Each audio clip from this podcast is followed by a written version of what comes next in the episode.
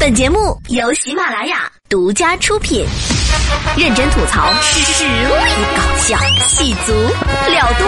今晚啪啪啪，今晚啪啪啪，今晚啪啪啪。接下来，让我们有请下一位学员登场。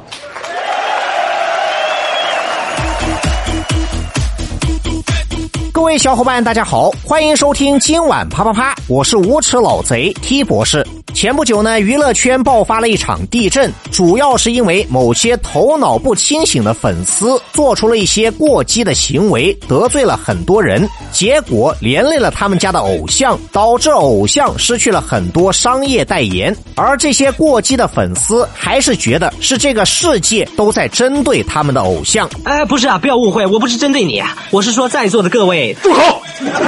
于是呢，有些听众就给我留言，想听我对这件事有什么看法。那么这件事本身呢，给我的感觉就好像是一个女人在逼问她的老公：“我和你妈一起跳进水里，你救谁？”这个问题本身就是无理取闹。我妈好端端的，她为什么要跳水？你没有学会游泳，就会不知所措，就会被水淹没。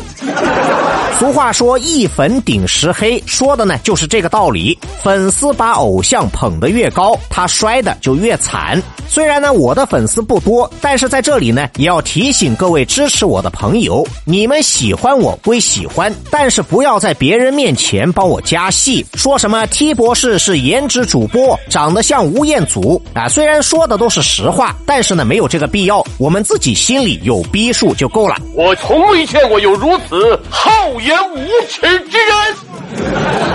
所以呢，今天的互动话题，想请大家来聊一聊，你有没有被人用爱你的名义绑架过？欢迎在评论区留下你的神回复。下面马上进入今天的新闻实验室，了解一下发生在我们身边的奇葩新闻。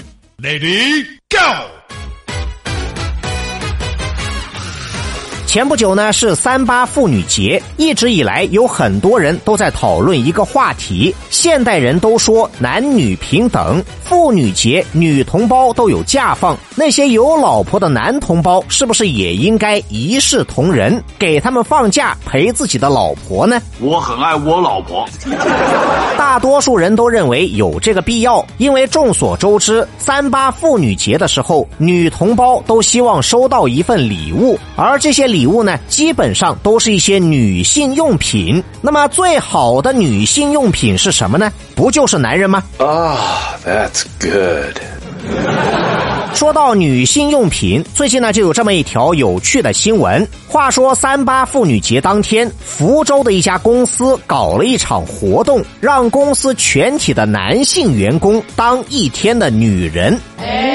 说到这里呢，大家的脑海中是不是已经有了画面？但是现实呢，不是你们想的那样，并不是什么女装福利，而是让所有的男性员工穿一天的卫生巾，而且还是注水的卫生巾，湿哒哒的，特别难受，就是要让你体验女人来大姨妈的感觉。我浑身难受。这家公司的做法呢，在网上引起了不小的争议。公司的负责人表示，这是为了让男性理解女同胞的不容易，同时呢，也是为了致敬坚守在前线的女性医护人员。他们呢，也向前线的医护人员捐了一批女性用品啊！大家不要误会，是真正的女性用品，不是捐男人。我个人觉得呢，这家公司的出发点是 OK 的，但是没有这个必要，因为过来人都知道，当女人来大姨妈的时候，男人才是最受折磨的。我想，我想也不可以，想也有罪。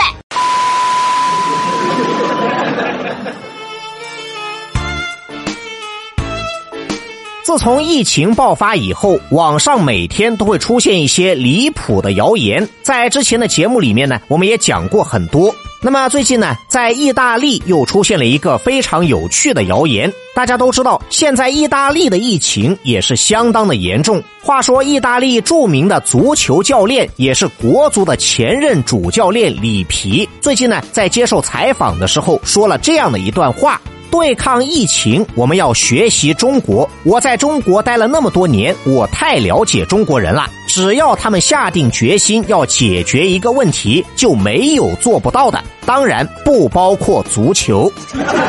虽然说的很有道理，但是后来呢，有人发现这是谣言。里皮确实讨论过这个问题，但是这段话只有一半是里皮亲口说的，还有一半是别人捏造的。哎，至于哪句话是真，哪句话是假，这个呢我就不说了啊，你们都懂的。而有些谣言，中国人一眼就知道是假的，但是外国人都信以为真。比如说，最近呢就有这么一条不可思议的新闻。话说前不久，印度的一位官员公开表示，练瑜伽可以预防肺炎。最近呢，他们又开发了一个全新版本，用牛粪洗澡可以消灭肺炎病毒。甚至呢，还有一位老兄把自己在粪坑里泡澡的视频发到了网上，让大家一起来学习。牛逼啊！这个人有操作的呀。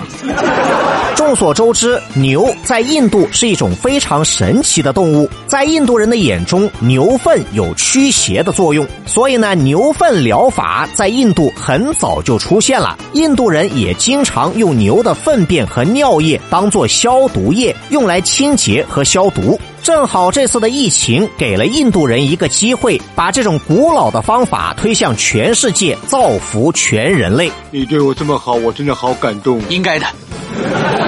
于是问题来了，牛粪能不能用来预防肺炎呢？我个人觉得还是有用的。你用牛粪洗完澡之后，谁还敢靠近你？你也就不会被人传染了。你不要过来啊！生活虐我千百遍，我待生活如初恋。给生活发几条尬死人不偿命的朋友圈。下面马上进入到今天的生活大爆炸环节，瞬间爆炸。由于这场突如其来的疫情，对于大多数人来说，二零二零年是一个问号。现在大家心中主要担心两个问题：第一个问题，今年上半年疫情能不能被控制住？第二个问题，今年下半年中美合拍的《西游记》还能不能上映？我觉得 OK，我觉得不行。不知不觉呢，今年上半年已经过了一半，春节、情人节，包括前不久的三八妇女节，每一个节日我们都是在疫情当中度过的。那么今年妇女节的主题是巾帼英雄，大家关注的焦点也都集中在了前线的女性医护人员的身上，通过各种方式向他们致敬。但是今天的生活大爆炸，我想让大家看到一些被我们忽略的地方。昨天呢，我看到一位女网友发的微博，说三八妇女节，她给在武汉的婆婆转了五千块钱，让她买一些补品，提高身体的免疫力。众所周知，婆媳关系一直都是每个中国家庭最大的矛盾。能够一口气拿出五千块钱给婆婆过三八妇女节，这样的儿媳应该说是非常难得的，而且是发生在现在这个特殊时期，就更加的难能可贵。但是呢，有一个细节，这位女网友其实早就已经离婚了，因为前夫是一个家暴狂魔，所以呢，当她给婆婆钱的时候，身边的闺蜜都说她傻，不值得。但是呢，她并不这么认为。前夫归前夫，婆婆归婆婆。虽然前夫家暴，但是婆婆对她和小孩一直都很好，把她当成亲生女儿来照顾。离婚的时候呢，婆婆也是一万个舍不得，觉得是儿子对不起她。所以呢，即便后来离婚了，她还是把婆婆当成自己的亲妈，经常保持联系。因此，这位女士的行为一点也不矛盾。丈夫对她不好，所以她果断离开；而婆婆让她感受到家庭的温暖，所以即使她已经离开了那个家，依然把婆婆当成家人，爱恨分明。这才是一个独立的现代女性应该活出的样子。由于这场疫情，很多人有家不能回，包括前线的医护人员、警察、快递小哥和许许多多的志愿者，每一个人都值得我们发自内心的尊重。同时呢，还有这样的一群人，他们有家却不敢回，宁愿在外面遭受病毒的威胁，也不愿意再回到家里去面对那个家暴狂魔。比如说，之前呢，网上有一条新闻，说一名女子带着小孩到武汉的前夫家里过年，让小孩见一见老人，结果武汉封了城，被迫留在前夫家里，每天都被家暴。再比如说，不久之前，深圳的一位女网友在微博上求助，说自己被男朋友打得遍体鳞伤，到派出所报警，结果被警察一句“大事化小，小事化了”，非常时期你忍一忍，给打发了。最终呢，是由于微博引发了关注，当地警方才对施暴者做出了拘留五天的处罚。而事实上呢，这些并不是个例。根据湖北一家反家暴公益组织的统计，自从疫情爆发以后，他们接到的求助电话比平时翻了两到三倍，而且大多数的施暴者都是第一次使用暴力，也就是说，家暴的发生跟疫情有直接的关系。受到疫情带来的心理压力和经济压力，很多的家庭呢开始顶不住了，负能量不断的积累，激化了家庭矛盾，最终呢演变成了家暴。除此之外呢，疫情也给受害者的维权之路造成了阻碍。在平时，有些警察就不愿意处理家暴，因为取证相当的困难，还经常费力不讨好。放到现在呢，就多了一个堂而皇之的借口：疫情为重，其他的小事以后再说。这也就等于变相的支持了家暴的行为。但是我认为，既然是维权，就应该更多的站在受害者的角度来考虑问题，不能以后再说。而疫情之所以发展到现在这个阶段，很大程度上也是因为刚开始没有引起足够的重视，都想着以后再说，以后再说，就只能把问题一拖再拖，最终形成恶性循环。家暴的受害者在平时想要维权就已经相当的困难，现在还要面对疫情的威胁，这只能说明他们更加孤立无援，需要外界更大的帮助，而不是一个敷衍了事的借口。我们都听过一句话：“家暴只有零次和无数次。”实际上呢，这句话有一个前提。在没有外界干涉的情况下，家暴才会持续的发生，就好像病毒一样，一传十，十传百。要是能够及时出手阻止，结果就会完全不同。根据相关的数据显示，在警方强势介入并且对施暴者提出书面警告以后，家暴的复发概率只有百分之一左右。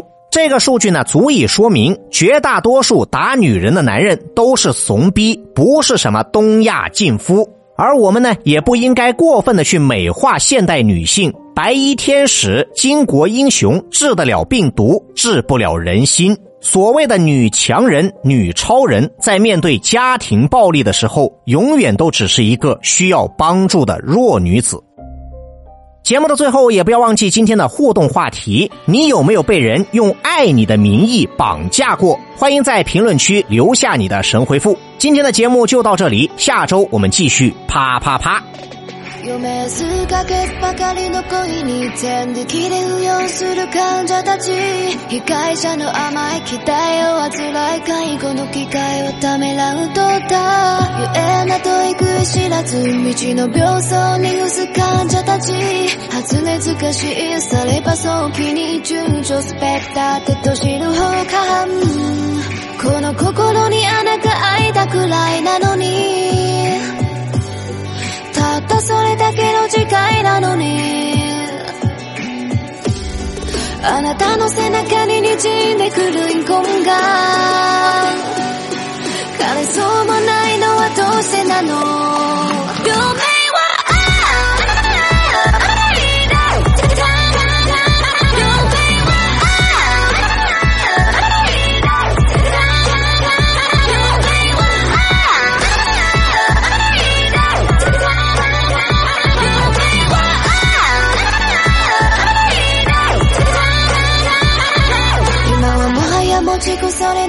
に幸なえ目をこう患者たち。加害者の荒い治療に大体伴侶たるものおろさどるペーシャン。赤い糸を肩結びゆえに首を絞め合う患者たち。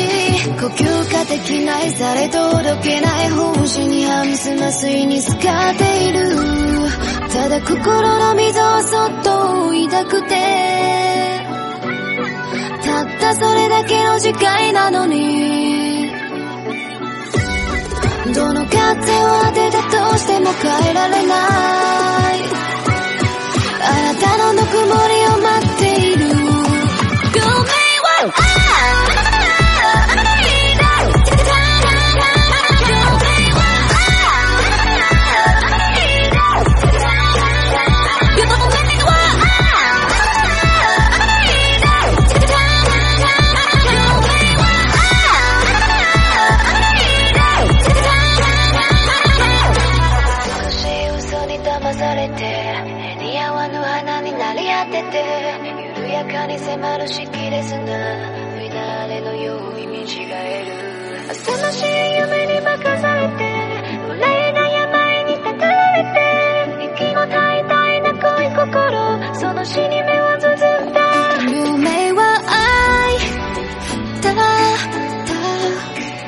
We'll make